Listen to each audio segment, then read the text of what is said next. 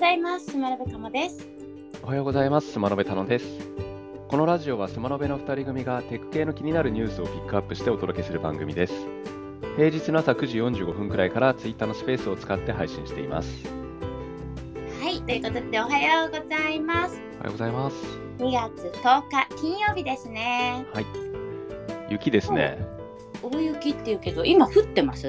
今こちら降ってて、あの車の上とかにうっすらと1センチぐらいかな積もってる感じですね。え、ちょっと待って。アスファルトとかは、うちの周りはそんなにこう湿ってるというか雨降ってるぐらいな感じだけど、割と降ってた。降ってますよね。朝見た時降ってなかった気がしたけど、降ってた。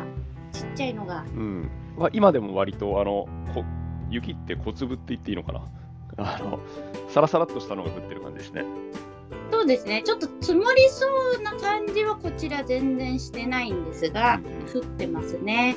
皆さん、お出かけやむなくという方は、あったかくして、あとあんまり遅くなりすぎないそうですね。ね。うん、お気をつけてお出かけくださいと。電車結構止まっちゃうというか遅延しちゃいそうですよね。そうだね。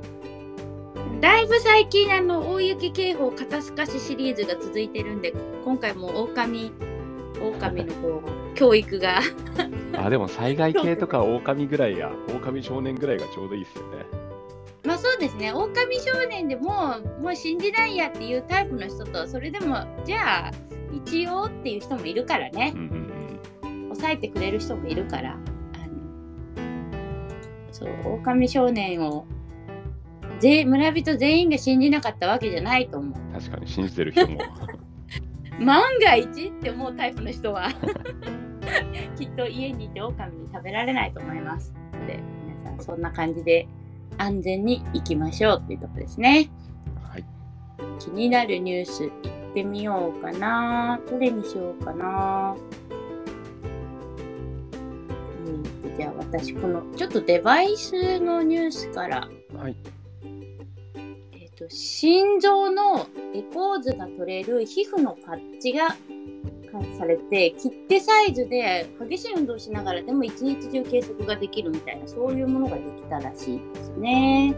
これは、えっ、と、ウェアラブル心電計ということで、えどっかにスマホとか PC とかに送るって感じなんですかね。これ自体が記録するというよりは。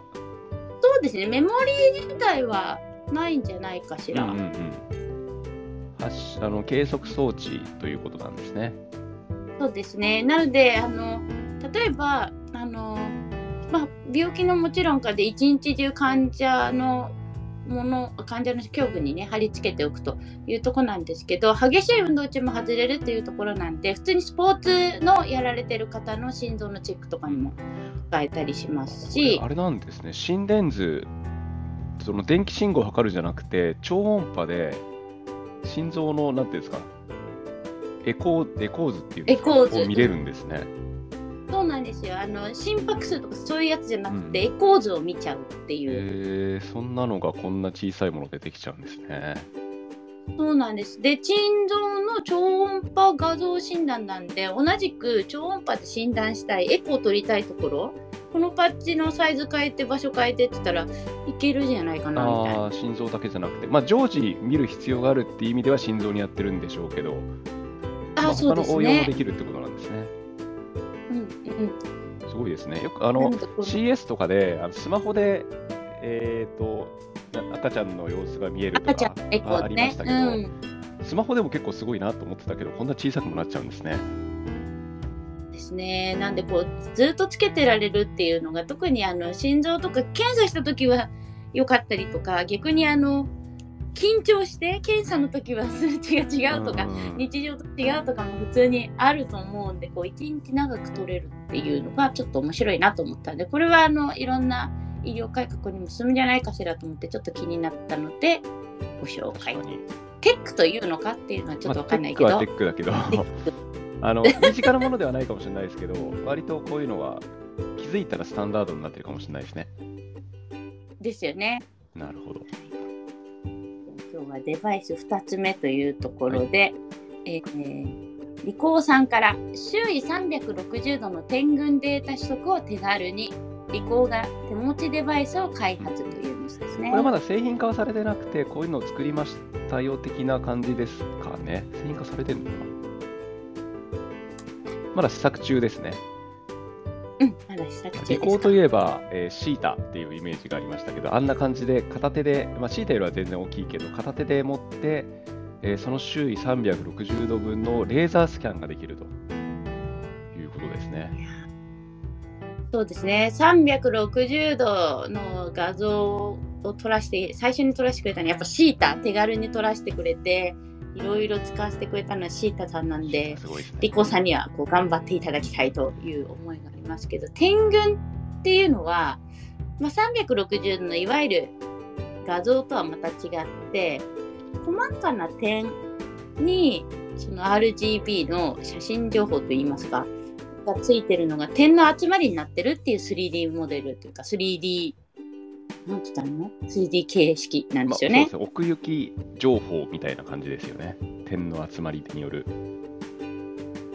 だから点の大きさドットの大きさによってあの見え方が違って遠くから見た時は立体に見えるけど近づいたら点のドットの集まりになってあの空間的に抜けてるところがあったりとかするようなちょっと面白い点群データというあの 3D の表示形式みたいなところなんですけどこれがねよく言われてるのが点群の良さは素人には分からんのですよみたいな感じで。あのやっぱりあの綺麗な 3D モデルテクスチャーバリいわゆるバリのを見メッシュてですよね。う。ん。いわゆる 3D って。そうですね。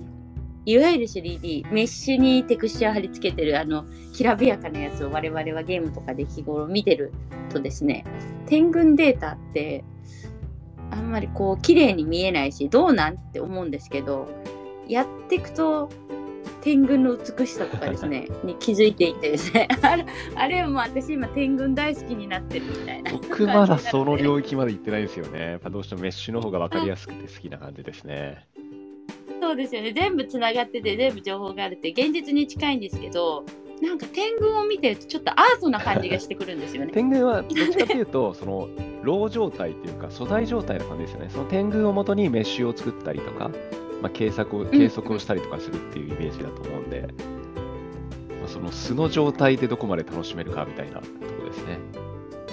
そうですねなんでもしあの点群データ気になる方調べていただいてどういうのが点群世の中にあるのか見ていただいて扱いもちょっと大変なんだよね。そうですね。あくまで素の状点がいっぱいあはい、るんで、素の状態なんで、あの、そこから見れる状態に加工しなきゃいけないとかもあるわけですよね。うんうん。なので、ちょっと点群データ興味ある方はぜひですね、あの、このワンショットデバイスじゃなくてもいいので、で、このワンショットデバイスは、えー半径5メートル。あれですね、iPhone の、えーライダーが5メートルなんで、それと同じぐらいの距離、えー取れるわけですね。で、7K の360度画像が撮れると。さすがです。これちょっと使ってみたいけど、まだ試作段階ということですね。で、やっぱシータっぽく1秒でパシャッと全部撮れるというところがね、気持ちいいので、えー、とこれがあれですね2023年後半までに試作機を作る予定ということでまあやるぞっていう意思表明なんですかね。着手したっていうことですかね。うんうん。でもすでに試作品っぽいものが写ってる写真がありますね。なだからな、なんとなく動いてる状態ではあるんでしょうね。その1秒でとか、あとは精度とかの問題はまだあるのかもしれないけど。うんうん、そうですね。あの容容量というか結構な 7K ってすごいんで。そのような感じ。で一応業務用というところで考えられてるというところっぽいですね。というところでデバイスのニュースでございました。はい。じゃあ次何行こうかな。これなんだ？これちょっと楽しいニュースですね。降車ボタン押し放題整理券出し放題のバスが岡山で運行開始となったとそうですね。これは、あの、まあ、テクというよりは、そういうアトラクションみたいな、レジャースポット的な意味で、えーそういうボタン押し放題のバスが登場したと。結構やっぱ子供の頃って、僕そう、まあ、結構バス使ってたんですけど、やっぱボタンを押す瞬間って嬉しかったというか楽しかったんですよね。で、うんうん逆にその押したすぎて変なところで押しちゃう子供もやっぱ今でもいるということあといたずらで押しまくっちゃうとかままだあるみたいですね。で、うんううそんなのを全然気にしなくてもいい、もう押し放題ですよっていうバスが岡山ですね、岡山県内で登場したと。で、ボタン押し放題だけじゃなくて、整理券ってあるじゃないですか。あれも出し放題らしいです。ガンガン整理券。なんでしょうね、ああいうリアルなこう紙がピロッと出てくるのって結構いいですよね。あれやっぱデジタルじゃなかなか味わえないですよね。うん。このアナログの良さみたいなのは感じられますよね。であと、運転席の気分を味わえるシートみたいのもあるらしいですね。ハンドルとかついてて、本物のハンドルがついてるみたいですね。そうなんですね。このバスはでも運行するのかしら？で運も止まってるだけ？運行するっていう表現をしてますね。だからまあ、路線として走るのかどうかちょっとわからないですけど、いいですね。路線として走ってみんなスイカでお買い物はしてるんだけど、ボタンを押していいよってことなんそうです。ね。えー楽しい。こういうのいいあ、ですねち。ゃんと走るみたいですね。週末限定で、両備バスの岡山、えー西大寺、西大寺線を運行すると。なるほど。面白いですね、こういう取り組みは。面白いですね。いいですね。はい。じゃあ次のニュースいってみようかな。あ、またじゃあツイッターの話しようかな。ツイッターブルーのアメリカ版4000文字ツイートが可能にというてますね。これ、前から言われてたやつですね。それがようやくできるようにななったなる？なまだなってないのかな？ほう。どっちでしょう？なっちょたのかしら？っと今、記事が見つからず。あれ、結構前でしたっけ？えーっとですね。あったあった。そんなに前で4000字。まだ、えー日本はまだ対応してないだけで、アメリカでは対応になったのか。可能にしたと発表したって言ってますもんね。そうですね。2月9日にはなってますね。で、日本はまだですと。で、長文には対応していないということなんで、で、に、まあ、長くみんな返信で書いてた人たちが1文字で長くできると。ただし、タイムラインでは280文字しか表示されないので、さらに表示みたいな感じになると。そうですね。これ280文字って言ってるのは、要するに、あれですね、日本でいうところの140文字っていう、今まで通りのことってことですよね、多分。そうですね。あの、2バイト文字なので、日本語が。なんで、えーデフォルトではそのまま今まで通りの文字数なんだけど、タップをすると、えー最大4000文字まで見えるようになると。うんうでん。下書きができないみたいです。なので、でも、ブルーだったら編集はできる。へあ編集はできるブルー以外のユーザーはツイートを読むことができるけど、ブルーは編集できるんじゃなかったっけ？へあ、えー編集は多分できると思うんですけど、下書きができない。あの一時保存ができないみたいです。あ、そうか。だから一回更新しちゃって、あ、やべえ、直すってことはできるけど、一回出ちそうですね。ちょっと時間ないから一旦ここまでにして、後で書こうっていう非公開状態では保存ができないっていう意味じゃないですかね、下書きは。まあそうですね。まあ4000文字すごいですよね。言語用紙10枚分ですもんね。小説とかできちゃうんですよね、多分。できちゃうね。今でも、あの、返信、返信、返信、返信でやってる人とかいるから、いいかもしれないですね。ね読まない長すぎると、率は高いけど。あのリプライのやつは1個ずつが短いから読みやすいってメリットもありますよね。そうだね。段落分けて、まあ短くすることはきっとできるので、うんうんうん4000文字使い切らなくても大丈夫だとは思いますが、はい、ぜひ。ね。日本でもなったらブルーのユーザーだけだからブルー入るかどうか本当悩ましいとこですね。まあ個人レベルで言うと、そんな4000文字も書くことはまずないですけど、140文字でギリギリ足りないとかたまにありますね。もうあと10文字ぐらい欲しいなとかありますね。そうだよね。あの、島のべラジオも今日のトピックスって書くときに、あと、あと3文字欲しいとかよくあるから。その微妙な分量だったりするね。じゃあもう一個ワンニュース言って終わりにしたいと思います。アバター生成システム、レディープレイヤーミー。はい。なんか見たことがある名前ですが、AI でのアバター作成のトライアルを開始したという、ちょっとバーチャルリアリティ関連のニュースでございます。これ実際やってみたんですけど、正確に言うとアバターの衣装作成機能でした。アバター本体じゃなくて。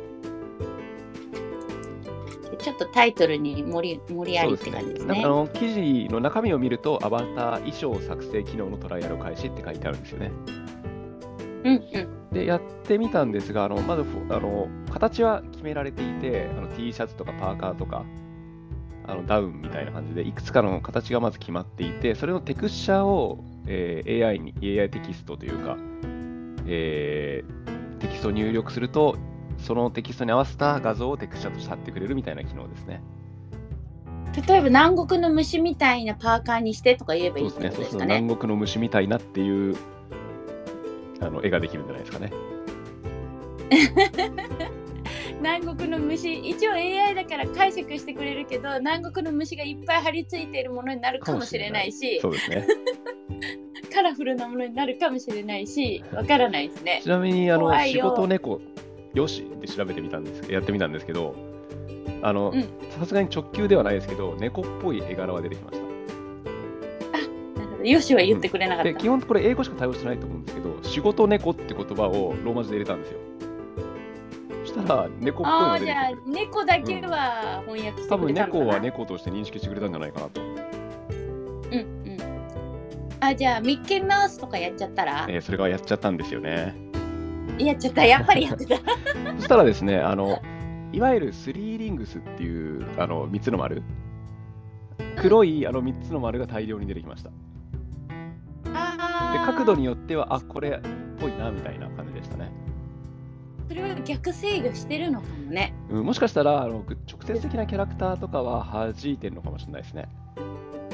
ねえ学習させないようにしたのかどうやって作ったんだろうな気になりますねの。デッドマウスって知ってます？覚えてます？